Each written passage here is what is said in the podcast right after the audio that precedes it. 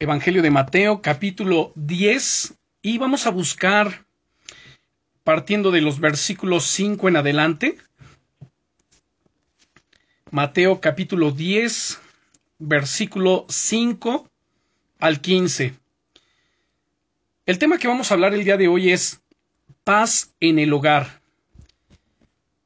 Y vamos a tratar de entender qué es la paz a la luz de las Sagradas Escrituras ¿Qué es esta tan mencionada, pero también tan anhelada paz que las naciones, las personas, la sociedad, las comunidades buscan esa paz, buscamos esa paz? Todo mundo queremos tener esta paz. Y lo terrible es que hay gente o gobiernos que hablan de paz, pero quieren conseguirla a costa de lo que sea. Bien, dice el Evangelio de Mateo, el capítulo 10, versículo 5 en adelante, a estos doce envió Jesús y les dio instrucciones diciendo, Por camino de gentiles no vayáis, y en ciudades samaritanos no entréis, sino id antes a las ovejas perdidas de la casa de Israel, y yendo predicad diciendo, El reino de los cielos se ha acercado, sanad enfermos, limpiad leprosos, resucitad muertos, echad fuera demonios, de gracia recibiste, da de gracia. No os proveáis de oro, ni plata, ni cobre en vuestros cintos, ni de alforja para el camino, ni de dos túnicas, ni de calzado, ni de bordón, porque el obrero es digno de su alimento. Mas en cualquier ciudad o aldea donde entréis, informaos quién en ella sea digno, y posad allí hasta que salgáis. Y al entrar en la casa saludadla, y si la casa fuere digna, vuestra paz vendrá sobre ella, mas si no fuere digna, vuestra paz volverá a vosotros. Y si alguno no recibiere ni oyere estas palabras, salid de aquella casa o ciudad, y sacudid el polvo de vuestros pies. De cierto os digo que en el día del juicio será más tolerable el castigo para la tierra de Sodoma y de Gomorra que para aquella ciudad. Oremos. Señor, en el nombre poderoso de Cristo Jesús, te damos gracias, amado Padre, por esta noche maravillosa en la que podemos estudiar tu palabra. Nos acercamos ante el trono de la gracia para alcanzar misericordia y para hallar gracia para el oportuno socorro, orando, Señor, que tu gracia sea derramada sobre nuestras vidas, que tu misericordia se ensanche, Señor, en nuestros hogares y familias. En el nombre de Jesús te pedimos, Señor, perdona todo pecado, limpia nuestros corazones, santifica, Señor, nuestra alma, porque el pecado no puede habitar en tu presencia. Por ello te confesamos, Señor, todo pecado, toda actitud incorrecta, cualquier cosa, Señor, en nuestra, en nuestra mente, corazón, en nuestras actitudes, Señor, que no vaya de acuerdo a tu voluntad. En el nombre de Jesucristo. Y háblanos, Señor, háblanos en tu bendita palabra. Espíritu Santo, guíanos, revélanos, enséñanos, afírmanos, Señor, en las sagradas escrituras, y que en nuestros hogares, Señor, haya paz, esa paz, Señor, que sobrepasa todo entendimiento y que guarde nuestros corazones y nuestros pensamientos en Cristo Jesús. Amén. Muy bien. Bueno, pues esto es algo muy importante, ¿no? Paz en el hogar. Y sí me gustaría preguntar a cada uno, piensen por un momento, a ver, bueno, más bien es, de hecho ni es cuestión siquiera de, de pensarlo, ¿no? Creo que cada uno de nosotros sabemos si realmente hay paz en nuestros hogares o no. ¿Cómo estamos viviendo? ¿Qué hay en el hogar? Saben, hay hogares que cuando uno se acerca a ellos, cuando uno los visita, pues despiden un aroma de eso mismo, de paz, de armonía, de bienestar espiritual, aun cuando muchas veces las circunstancias que se generan, digamos, en la economía, o situaciones que se están presentando no son tan buenas, pero hay paz. Otros hogares, al contrario, huelen como a campo de batalla, ¿no? A pólvora, a hostilidad abierta. Y el Señor Jesucristo, como ustedes pueden ver en este pasaje que acabamos de leer de Mateo capítulo 10, centrándonos eh, sobre todo en los versículos 11 al 15, Él ordenó a sus apóstoles, evangelistas y siervos evitar las casas donde no hay paz, las casas que no son dignas. Y por el contrario, los amonestó, los exhortó, les ordenó a quedarse en los hogares donde hay paz. Nuevamente vuelvo a leer. Em, en los primeros versículos que leímos del 5 al 10, ya vemos es la comisión, Él les da instrucciones de qué hacer, yendo prediquen. Digan el reino de los cielos acercado, sanen enfermos, limpien leprosos, resuciten muertos, echen fuera demonios, de gracia recibieron, pues den de gracia. Luego, bueno, no se provean de oro, plata, ni cobren sus cintos, ni de alforja para el camino, ni de dos túnicas, ni de calzado, ni de bordón, porque el obrero es digno de su alimento. Y luego en el once, más en cualquier ciudad o aldea donde entréis. Noten aquí lo importante. Infórmense. O sea, no lleguen a la primer casa que les digan, ah, sí, pasa aquí. Nosotros los recibimos. Nosotros queremos tener las enseñanzas en nuestros hogares. Nosotros queremos que aquí ustedes prediquen. Dice, no, sino más bien, infórmense. ¿Quién quien en ella sea digno, y posad allí hasta que salgáis. Y al, y al entrar en la casa, saludadla. Y si la casa fuere digna, vuestra paz vendrá sobre de ella, mas si no fuere digna, vuestra paz se volverá a vosotros. Noten aquí, en el versículo 13, que cada siervo del Señor, apóstol, evangelista, profeta, pastor, maestro, misionero, cualquier hombre de Dios, llevamos esa paz y podemos ministrar esa paz. Si el hogar, si la casa es digna, dice vuestra paz reposará sobre ella, pero si no fuere digna, vuestra paz se volverá a vosotros. Ahora aquí la pregunta que surge es ¿y qué significa la palabra paz? Hay en el mundo varios conceptos respecto a lo que es la paz. Sin embargo, vamos a ver lo que la Biblia nos enseña respecto a lo que es la paz. Un pasaje paralelo en el sentido de ir, predicar el Evangelio, dar las buenas nuevas de salvación, lo encontramos en el libro del profeta Nahum, en el capítulo 1 y en el versículo 15, porque hay dos palabras que nos hablan acerca de la paz, que nos describen qué es la paz. Una es hebrea y la otra es griega. Entonces, quiero ver la palabra hebrea en el libro del profeta Nahum, capítulo 1, versículo 15, y digo que este versículo es paralelo en el sentido de que habla de los que anunciamos la paz, de los que llevamos buenas nuevas de salvación. Dice entonces en el verso 15 del capítulo 1 del libro del profeta Nahum, He aquí sobre los montes los pies del que trae buenas nuevas, del que anuncia la paz Celebra, oh Judá, tus fiestas, cumple tus votos, porque nunca más volverá a pasar por ti el malvado. Pereció del todo. Ahora, en la primera parte que dice, he aquí sobre los montes los pies del que trae buenas nuevas, buenas noticias, del que anuncia la paz. La palabra paz en el hebreo es la palabra shalom, y esta palabra shalom significa plenitud, totalidad, integridad, salud, bienestar, seguridad, solidez, tranquilidad, prosperidad, perfección, descanso, armonía. La ausencia también de discordia o de agitación. Entonces, cuando nosotros recibimos el shalom de Dios y una persona que tiene ya ese shalom, esa paz de Dios, que tiene entonces plenitud, totalidad, integridad, salud, bienestar, seguridad, solidez, tranquilidad, prosperidad, perfección, descanso, armonía, ausencia de discordia. O sea, es un hogar donde no hay discordia. Es una persona que no siembra discordias. Tampoco agitación, sino más bien armonía. La otra palabra la encontramos en el Evangelio de Lucas. Vamos al Evangelio de Lucas, al capítulo 1, versículo 79. Ah, Permite, en lo que llegan a Lucas capítulo 1, verso 79, les hablo acerca del contexto. El contexto es desde el verso 67 y es la, la profecía de Zacarías.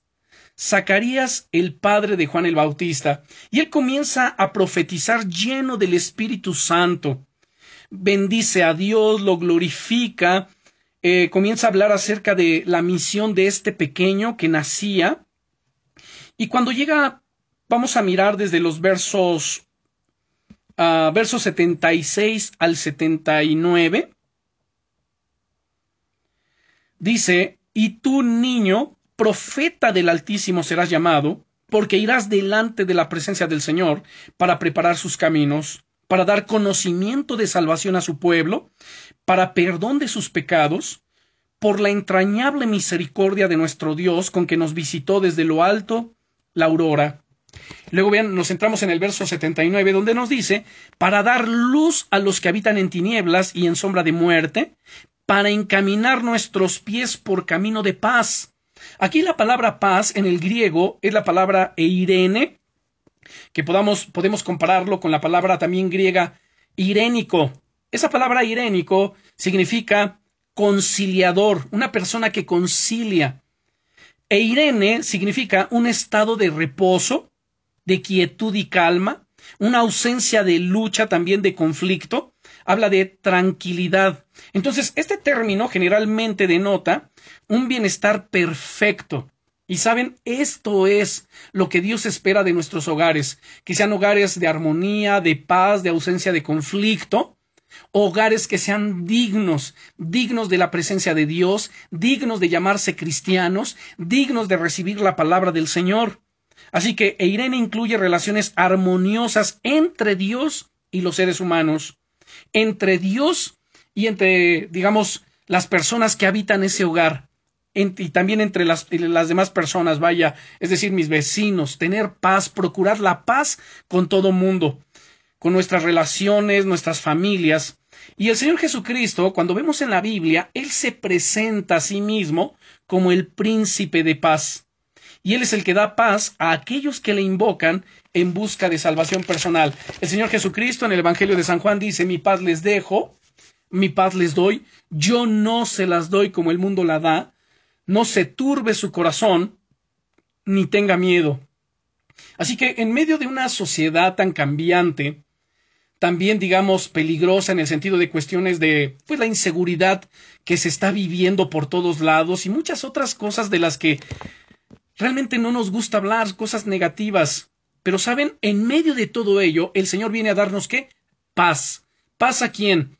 Paz a los que le amamos, a los que le hemos rendido nuestra vida, nuestro corazón, paz a aquellos que se arrepienten de sus pecados y hacen de Jesucristo el Señor de sus vidas. Permítanme decir así, si queremos que la gracia y el poder del Señor entren en nuestra familia, entren en nuestros hogares, pues hemos de aprender a cultivar y vivir la paz unos con otros. La paz ha sido derramada en nuestros corazones por el Espíritu Santo. De hecho, la paz para el cristiano es un aspecto del fruto del Espíritu. Les invito a que vayamos también a la carta a los Gálatas al capítulo 5. Gálatas capítulo 5. Y vemos aquí cuando nos habla acerca del fruto del Espíritu, Gálatas capítulo 5, versículo 22, porque de repente alguien puede decir, bueno, ¿y cómo consigo esa paz? Yo sé que Dios la da, pero ¿y cómo la puedo procurar? Bueno, dice Gálatas capítulo 5, versículos 22 y 23, más el fruto del Espíritu. Entonces, en primer lugar, debemos asegurarnos de que el Espíritu Santo esté morando en nosotros, de que nuestro cuerpo, como dice la Biblia, realmente sea eso, sea el templo del Espíritu Santo. Y si nuestro cuerpo es templo del Espíritu Santo, Él produce su fruto en nosotros. Y el fruto del Espíritu es amor, gozo, y noten el tercer elemento, paz. Paz paciencia, benignidad, bondad, fidelidad, mansedumbre, templanza. Contra tales cosas no hay ley. Entonces Él trae esa paz que sobrepasa todo entendimiento, esa paz que nos lleva a, a la ausencia de conflicto. Entonces, qué maravilloso es un hogar así, que cuando uno entra, o la gente que viene a nuestros hogares, familiares, amigos, hermanos, que el testimonio que puedan dar es decir, wow, Sabes, desde que entré a tu casa, se siente paz. Desde que entré a tu casa se siente aquí una presencia muy especial. Desde que entré a tu casa, o sea, hay algo, hay algo lindo, algo especial. ¿Qué es eso? La paz, la presencia del Señor en nuestras vidas. Pero entonces, ¿qué podemos hacer para que este don, este don de Dios llegue y permanezca en nuestra casa? Bueno, quiero sugerir algunas cosas cosas que en buena medida pues he estado meditando y tratando de practicar en mi vida, en mi hogar. Miren, en primer lugar, debemos siempre estar en buena comunión con Dios, con el Dios de la paz. Tenemos que permitir que el Señor reine en nuestras vidas. Y cuando hablo de, reinar en nuestras vidas, no es en el sentido de, de, que una persona diga, no, pues es que yo ya le di mi vida y Él reina, Él es el rey de mi corazón. A ver, Él es el rey de mi vida cuando realmente yo vivo de acuerdo a su palabra, cuando me someto día a día a su voluntad cuando crucifico mi carne con sus pasiones y deseos, y solamente en mi mente está el amarle, el obedecerle, el servirle, el guardar su palabra, el guardar sus mandamientos. A propósito de mandamientos, el Señor Jesucristo en San Juan capítulo 14, versículo 21, nos dice lo siguiente. El que tiene mis mandamientos y los guarda, ese es el que me ama. Y el que me ama será amado por mi Padre, y yo le amaré y me manifestaré a él. Fíjense qué maravilloso. El que tiene mis mandamientos, cualquiera puede decir, tomar la Biblia en las manos decir, no, pues yo tengo los mandamientos del Señor. Sí, pero él agrega, y los guarda. Guardarlos significa ponerlos en práctica, vivirlos.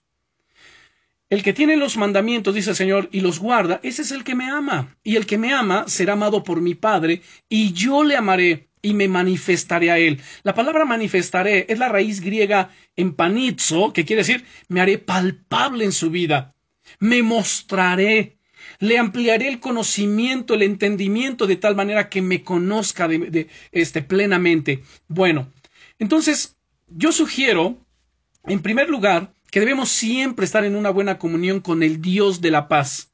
Vamos a ver algunos versículos aquí. Vamos a Filipenses capítulo 4 ya que estamos en Gálatas, bueno, después sigue Efesios y entonces Filipenses. En Filipenses capítulo 4 dice el apóstol Pablo en el versículo 19.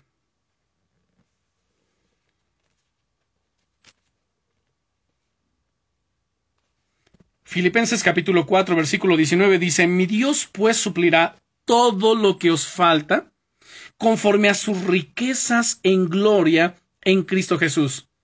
Verso 20. Al Dios y Padre nuestro sea gloria por los siglos de los siglos. Amén. ¿Saben, hermanos?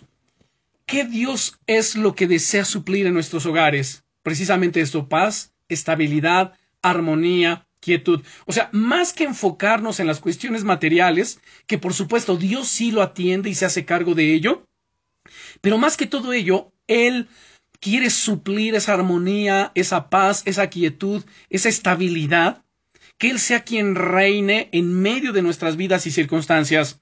Por eso el apóstol Pablo declara, mi Dios pues suplirá todo lo que os falta conforme a sus riquezas en gloria en Cristo Jesús. Ahora vamos a la carta a los Hebreos, capítulo 13. Hebreos capítulo 13. Y aquí en Hebreos capítulo 13 vamos a mirar el versículo 20 Notemos versículo 20. Hebreos 13, versículo 20. Y el Dios de paz, que resucitó de los muertos a nuestro Señor Jesucristo, el gran pastor de las ovejas por la sangre del pacto eterno, os haga aptos en toda buena obra para que hagáis su voluntad, haciendo Él en vosotros lo que es agradable delante de Él por Jesucristo, al cual sea la gloria por los siglos de los siglos. Amén. Noten en, el, en la primera parte del versículo 20, se refiere a Dios como el Dios de paz, el Dios de Eirene, el Dios de Shalom. Este Dios glorioso que resucitó de los muertos a nuestro Señor Jesucristo, el gran pastor de las ovejas por la sangre del pacto eterno, os haga aptos en toda buena obra. ¿Para qué? Para que hagáis su voluntad. Dios está interesado en que hagamos su voluntad y en la obediencia a Dios es que encontramos la bendición, encontramos la paz, encontramos esa armonía.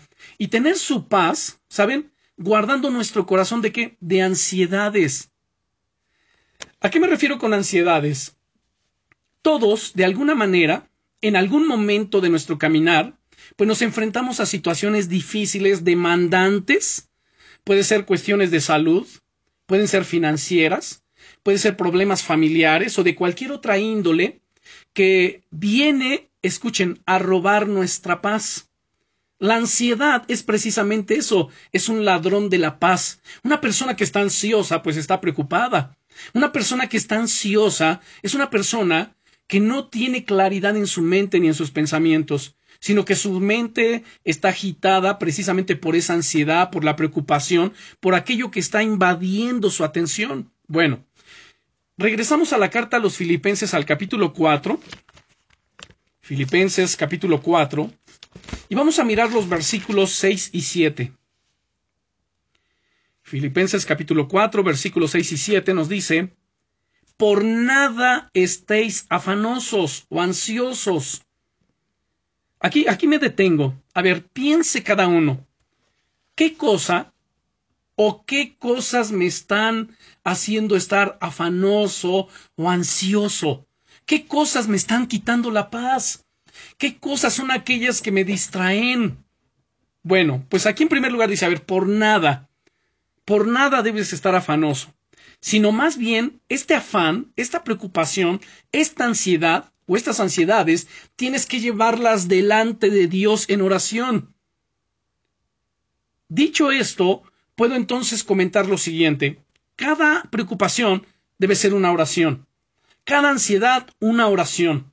Cada afán, una oración. Antes de que ese afán se torne precisamente en eso en mi vida, en un afán, en una ansiedad, tengo que llevarlo qué? Tiene que ser más bien una petición de oración. Eso es lo que nos está diciendo aquí. Por nada estéis afanosos, sino sean conocidas vuestras peticiones delante de Dios en toda oración y ruego con acción de gracias. Al hacer esto, llevar este afán, ansiedad o preocupación y someterlo en oración delante de Dios en toda oración y ruego, noten lo que va a detonar en el verso 7. Y la paz de Dios, que sobrepasa todo entendimiento, guardará vuestros corazones y vuestros pensamientos en Cristo Jesús.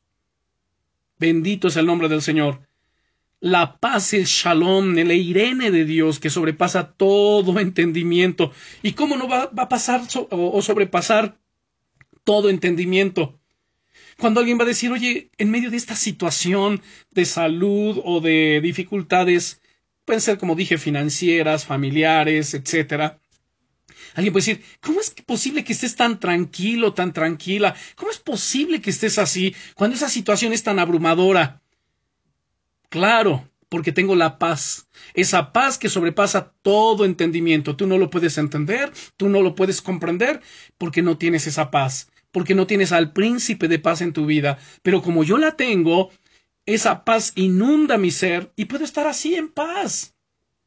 Y además dice guardará vuestros corazones y vuestros pensamientos en Cristo Jesús. Así que nuestros pensamientos no estarán divagando, ni estaremos atormentados por esas situaciones.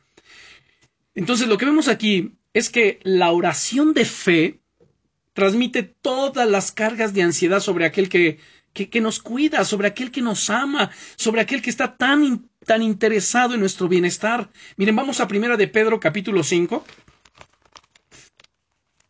Primera carta del apóstol Pedro, capítulo 5, y veamos el versículo 6 y 7. Versículos 6 y 7. Aquí en los versículos 6 y 7 nos dice lo siguiente, si ya están en primera de Pedro, capítulo 5. Dice, humillaos pues bajo la poderosa mano de Dios. Ahora, noten aquí la primera palabra es humillaos. No es que Dios nos va a humillar, dice ustedes, humíllense. Y humillarse significa despojarse de toda autosuficiencia, de todo orgullo, de toda altivez, de toda independencia. Entonces humíllense pues bajo la poderosa mano de Dios, para que los exalte cuando fuere tiempo, echando toda vuestra ansiedad sobre Él. Noten la palabra ansiedad. Esa palabra ansiedad es la palabra griega meribna, y meribna, que eh, proviene de dos palabras. La primera es de meiro, que significa dividir, y noos, que es la mente.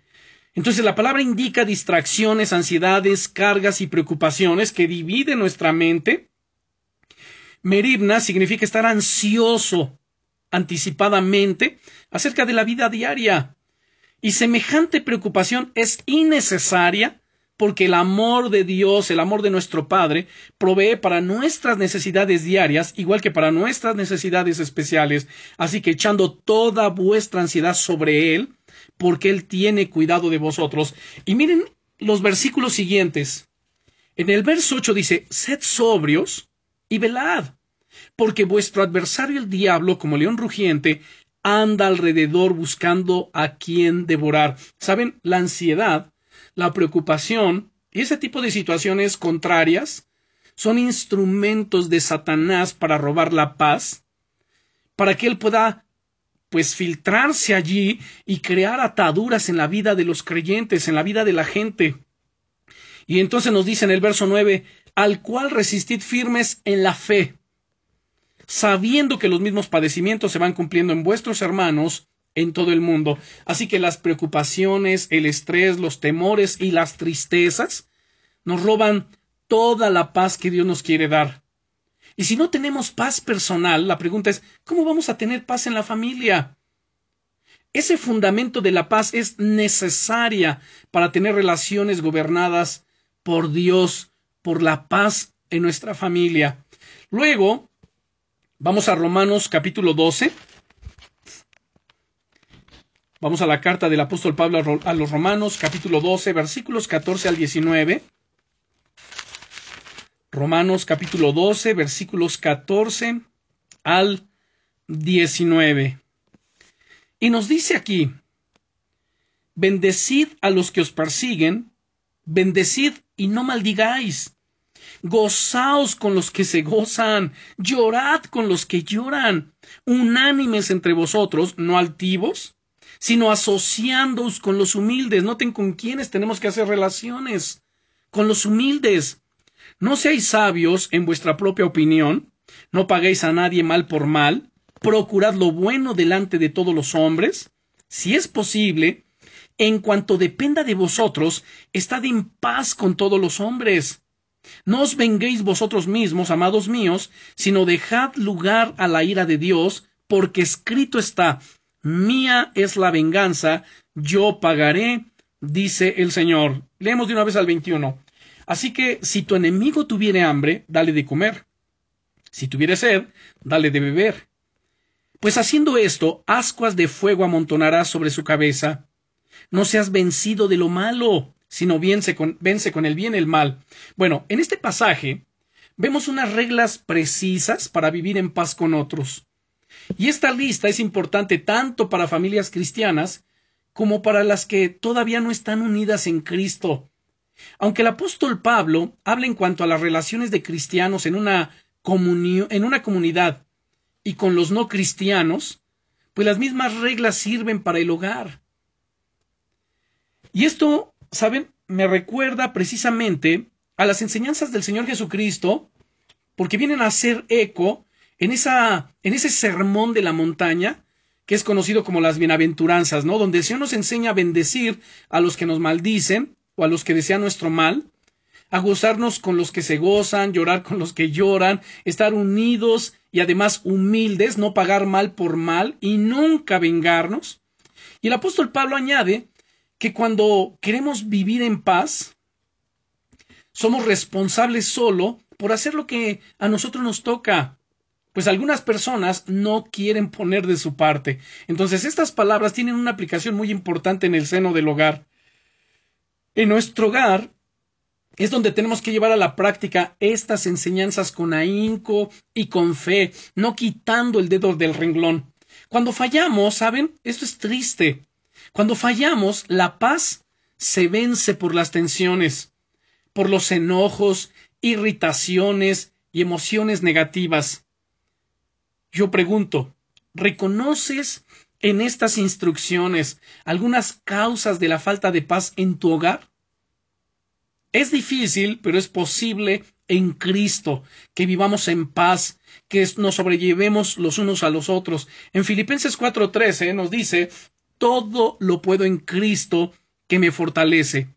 Todo lo podemos en Él, porque Él es bueno, porque para siempre es su misericordia, Porque cuando Jesucristo fue a la cruz del Calvario y dio su vida y derramó su sangre para el perdón nuestro, al perdón de nuestros pecados, Él también ahí pagó nuestra paz, dice Isaías capítulo 53, el castigo de nuestra paz fue sobre Él, y por su llaga fuimos nosotros curados. Noten todo lo que implica y lo que encierra la salvación que el Señor compró para nosotros, la salvación que Él pagó con su propia sangre. Y para ello me gustaría que fuéramos a Isaías capítulo 53. Vamos al capítulo 53 de Isaías para comprender esto. Qué maravilloso, qué impresionante el amor del Señor para con, para con nosotros. Bien, comienza desde el versículo 1, Isaías 53, 1. ¿Quién ha creído a nuestro anuncio? ¿Y sobre quién se ha manifestado el brazo del Altísimo? Subirá cual renuevo delante de él, y como raíz de tierra seca. No hay parecer en él, ni hermosura. Le veremos más inatractivo para que le deseemos. Despreciado y desechado entre los hombres, varón de dolores, experimentado en quebranto, y como que escondimos de él el rostro. Fue menospreciado y no lo estimamos. Noten aquí, Ciertamente llevó él nuestras enfermedades, no tenemos que cargarlas, no tenemos que soportarlas, no tenemos que tolerarlas.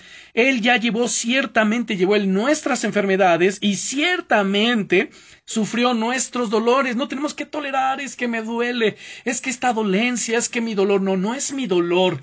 Jesús ya lo llevó, Jesús ya lo pagó, así que lo rechazo en el nombre de Jesucristo. Y luego agrega, y nosotros le tuvimos por azotado, por herido de Dios y abatido, mas el herido fue por nuestras rebeliones, molido por nuestros pecados, el castigo de nuestra paz fue sobre él, y por su llaga fuimos nosotros curados. El castigo, vuelvo a hacer énfasis aquí, el castigo de nuestra paz fue sobre él, para que nosotros tuviésemos paz él fue castigado. Qué terrible, pero a la vez qué maravilloso, porque ya lo pagó. No debemos privarnos de todos estos privilegios, no debemos de vivir privados, alejados de todos estos beneficios que Él ya pagó para nosotros. Tenemos que rechazar en el nombre de Jesucristo todo engaño de Satanás, resistirlo firmes en la fe, en el nombre de Jesús. Bueno, vamos a la carta a los Colosenses capítulo 3. Colosenses capítulo 3. Y llegando al capítulo 3, vamos a mirar los versículos 12 al 15.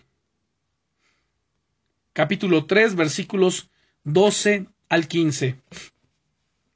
Y nos dice el apóstol Pablo, Vestíos pues como escogidos de Dios, santos amados. Vean cómo es un escogido de Dios, cómo se viste, santo y amado de entrañable misericordia, de benignidad, de humildad, de mansedumbre, de paciencia, soportándoos unos a otros y perdonándoos unos a otros si alguno tuviere queja contra otro.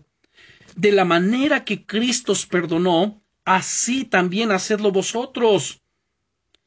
Ahora me llama la atención aquí la palabra perdonándoos. La palabra perdonándoos es la palabra griega charizomai, que quiere decir hacer un favor, mostrar bondad incondicionalmente, dar con liberalidad, conceder el perdón, perdonar generosamente. Entonces la palabra procede de la misma raíz que charis, que es gracia, un favor inmerecido. No lo mereces, lo que tú mereces es que yo te pague como tú me hiciste, pero sabes, te otorgo la gracia, te otorgo el favor, te libero en el nombre de Jesús. Así que soportándoos unos a otros y perdonándoos unos a otros si alguno tuviere queja contra otro. De la manera que Cristo os perdonó, así también hacedlo vosotros. Y sobre todas estas cosas, vestíos de amor, que es el vínculo perfecto, y la paz de Dios, noten aquí, gobierne en vuestros corazones. Saben, hermanos, hay hogares, hay familias, hay personas y aún algunos cristianos que lo que gobierna su corazón es la ira, es el, es el enojo, son iracundos, de todos se enojan. Pero dice aquí, la paz de Dios gobierne en vuestros corazones, a la que asimismo fuisteis llamados en un solo cuerpo, y sed agradecidos. Si me permiten, agregamos los dos versículos siguientes, 16 y 17.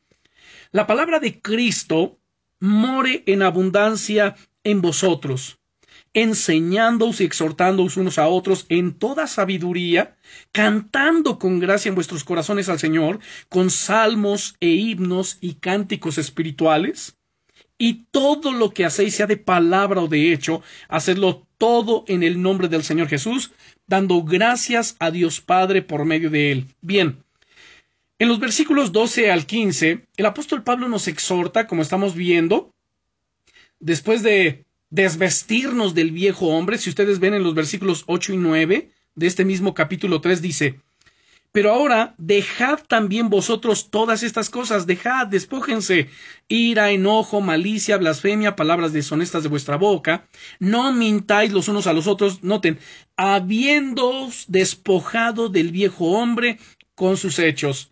Y en el 10, y revestido del nuevo. Entonces, después de desvestirnos, de despojarnos del viejo hombre, de esa naturaleza pecaminosa, nos invita a que a revestirnos pues de tierna compasión, bondad, humildad, mansedumbre, paciencia, aprendiendo a soportarnos y perdonarnos las faltas.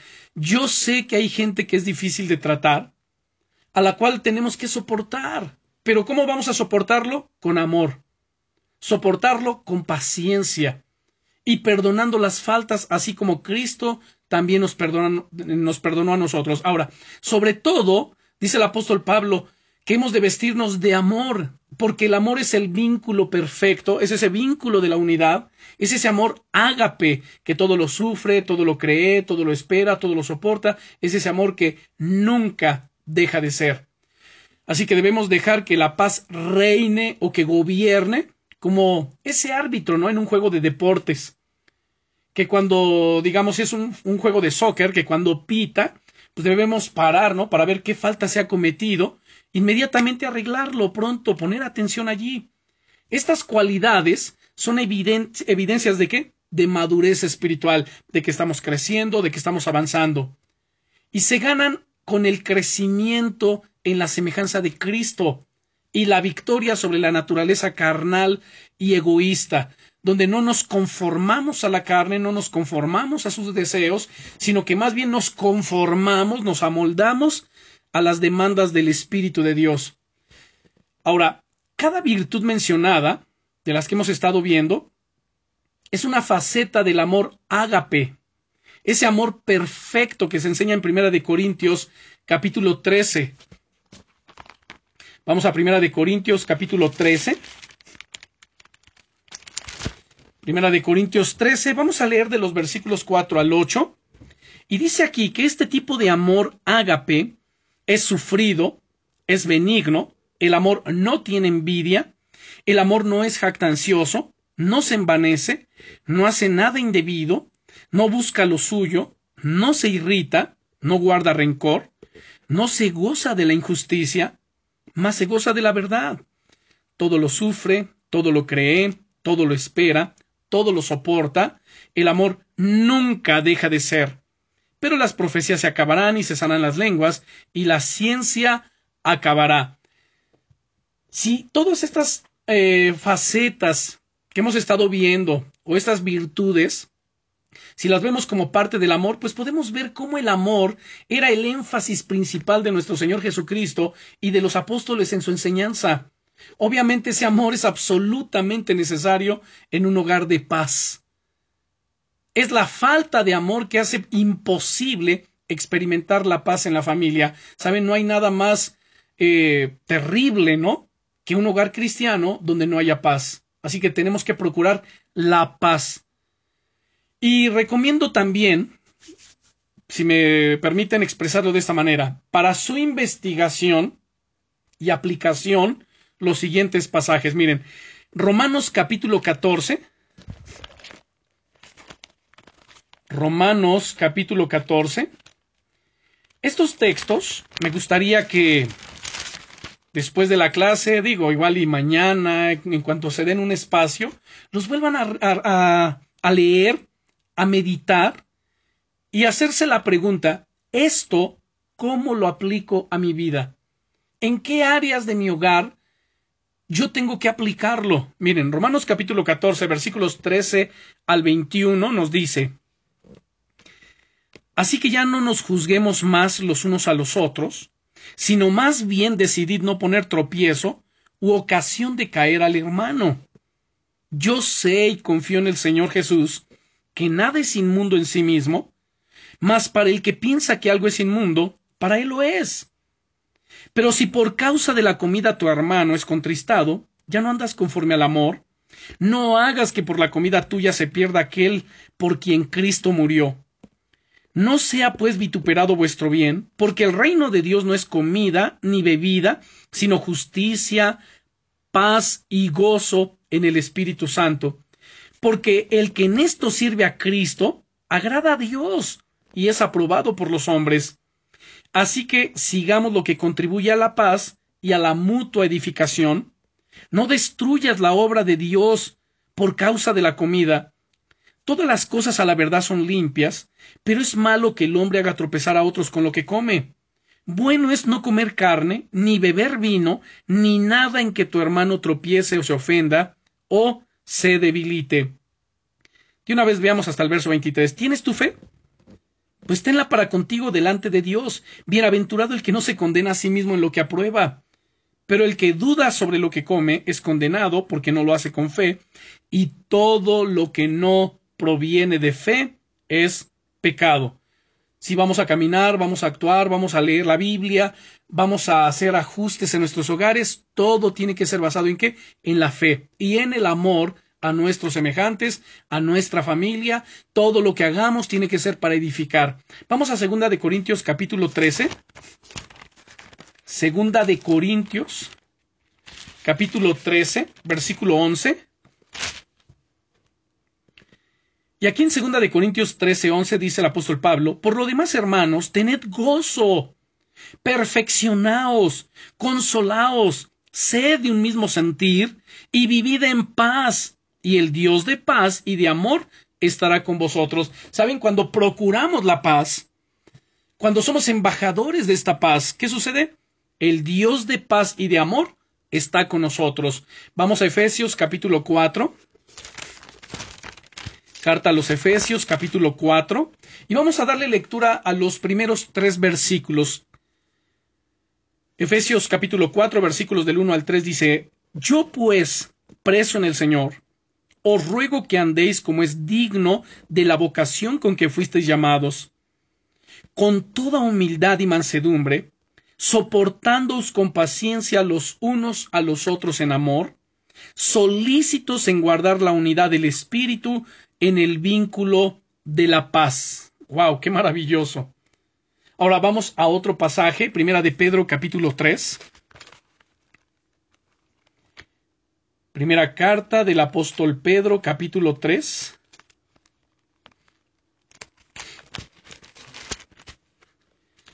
Y si ya estamos en primera de Pedro capítulo 3, vamos a darle lectura a versículos 8 al 12. Primera de Pedro, capítulo 3, versículos 8 al 12. Finalmente, sed todos de un mismo sentir, compasivos, amándoos fraternalmente, misericordiosos, amigables, no devolviendo mal por mal, ni maldición por maldición, sino por el contrario, bendiciendo, sabiendo que fuisteis llamados para que heredaseis bendición. Porque el que quiere amar la vida y ver días buenos, refrene su lengua del mal, y sus labios no hablen engaño. Apártese del mal y haga el bien, busque la paz y sígala, porque los ojos del Señor están sobre los justos, y sus oídos atentos a sus oraciones, pero el rostro del Señor está contra aquellos que hacen el mal. Así que noten todos los consejos y recomendaciones que nos da acerca de la vida práctica. La vida cristiana es una vida práctica, es una vida de victoria en Cristo Jesús, de paz y de amor. Tenemos una promesa muy interesante en el Salmo 119. Vamos al Salmo 119. Salmo 119. En este Salmo 119 y en el versículo 165 nos dice lo siguiente. Salmo 119, verso 165. Dice, mucha paz tienen los que aman tu ley y no hay para ellos tropiezo. O sea, qué importante, qué motivación tan fuerte encontramos aquí para aquellos que, que amamos la palabra de Dios, la ley de Dios. Dice, mucha paz tienen los que aman tu ley. ¿Cuánto aman la ley de Dios ustedes? Recuerden las palabras del Señor Jesucristo que yo les cité al principio de San Juan capítulo 14 versículo 21, donde dice el Señor Jesús, el que tiene mis mandamientos, es la ley de Dios, el que tiene mis mandamientos y los guarda, ese es el que me ama. Y el que me ama será amado por mi Padre, y yo le amaré, y me manifestaré a él.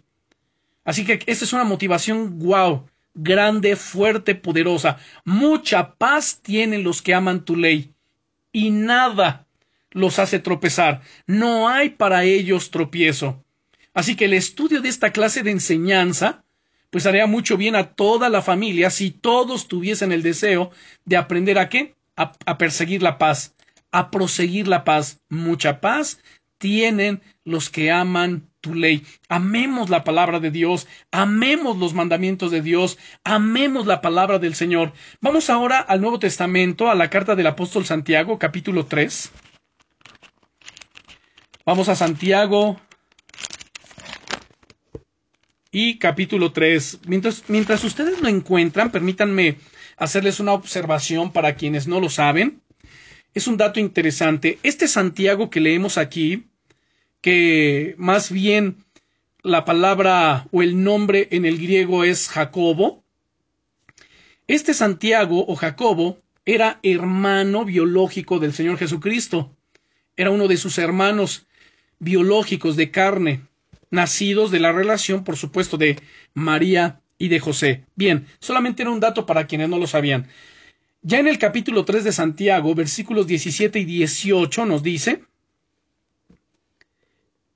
pero la sabiduría que es de lo alto es primeramente pura, después pacífica, amable, benigna, llena de misericordia y de buenos frutos, sin incertidumbre ni hipocresía, y el fruto de justicia se siembra en paz para aquellos que hacen la paz.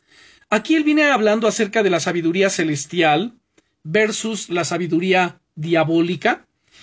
Y cuando llega a estos versículos 17, pues nos habla de la sabiduría de lo alto, la sabiduría divina, la que viene de parte de Dios y que todos nosotros recibimos de Él.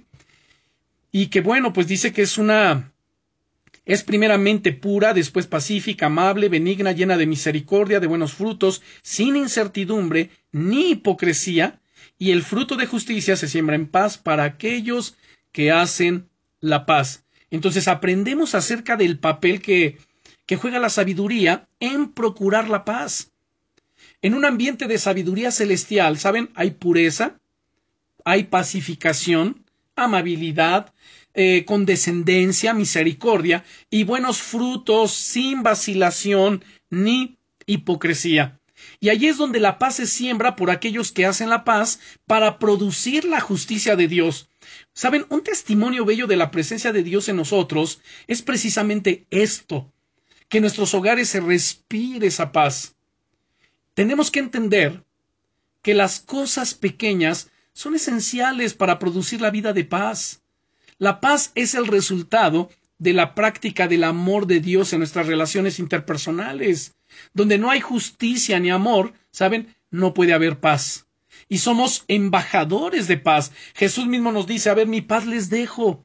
Mi paz les doy. Yo no se las doy como el mundo la da. No se turbe su corazón ni tenga miedo. Ahora, la razón principal para esta meditación sobre hogares de paz, ¿saben? No sucede por suerte. Se procuran, se buscan y se forman con los ladrillos de un amor que busca el bien de otros antes que su propio bien o que su propio gusto. Aún antes que su propia necesidad. Eso es a lo que se refiere en Primera de Corintios 13 cuando dice que el amor no es egoísta, no busca lo suyo propio, sino antes bien busca el bien de los demás. Y si nosotros tenemos este amor, ¿saben?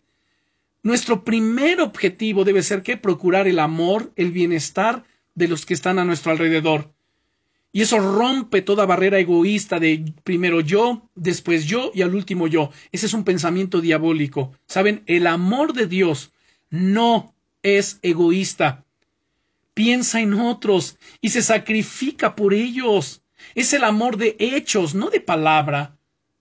Es el amor que sirve y que no busca ser servido. El Señor Jesucristo dice, yo no he venido para ser servido, sino para servir y para poner mi vida en rescate por muchos.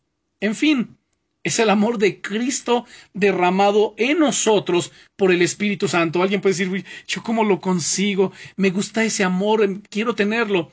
Lo acabo de decir, es el amor de Cristo es el amor del Padre que ha sido derramado en nuestros corazones por el Espíritu Santo que nos ha sido dado. ¿A quién?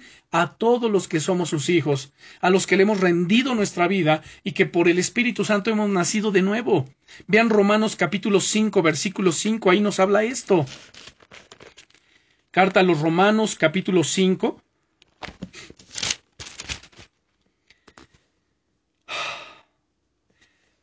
En lo que lo encuentran, le doy lectura desde el verso 3. Dice el apóstol Pablo, y no solo esto, sino que también nos gloriamos en las tribulaciones, sabiendo que la tribulación produce paciencia, y la paciencia prueba, y la prueba esperanza, y la esperanza no avergüenza, porque el amor ágape, el amor de Dios ha sido derramado en nuestros corazones por el Espíritu Santo que nos ha sido dado. Ya tenemos ese amor quienes somos cristianos. No cristianos nominales, sino cristianos nacidos de nuevo. Si alguien dice que yo soy cristiano, pero no experimento ese amor eh, y me esfuerzo porque ese amor se manifieste. A ver, quizás tienes que revisar si realmente eres cristiano nacido de nuevo o no.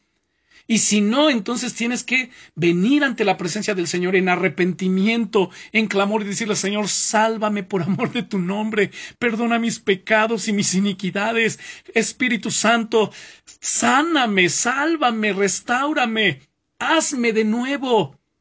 Produce en mí ese nuevo nacimiento. Porque el que no nazca de nuevo, pues no solamente no va a tener este amor, sino además no va a entrar en el reino de los cielos. Y para ello recomiendo que entonces se lea el Evangelio de San Juan capítulo 3. Pero bueno, vamos a continuar entonces con esto. Ahora vamos a Primera de Corintios 13, no, 11, capítulo 11. Primera de Corintios capítulo 11. Y si ya llegamos a Primera de Corintios 11, vamos a ver el versículo 13. En el verso 13 dice el apóstol Pablo, juzgad vosotros mismos. no, no es el eh, no, no es este verso, no es el verso, perdón. No es el 13, es el versículo 3. Dice, porque quiero que sepáis que Cristo es la cabeza de todo varón, y el varón es la cabeza de la mujer, y Dios la cabeza de Cristo. Aquí nos habla acerca del orden que existe en el reino de los cielos. Dios la cabeza de Cristo, Cristo la cabeza del varón y el varón cabeza de quién? De la mujer. Es decir, hay un orden glorioso. Y como leímos en Romanos 5, que el amor de Dios ha sido derramado en nuestros corazones por el Espíritu Santo que nos ha sido dado, ese amor de Dios que está en Cristo Jesús fue derramado sobre nosotros. Vamos ahora a Efesios capítulo 1.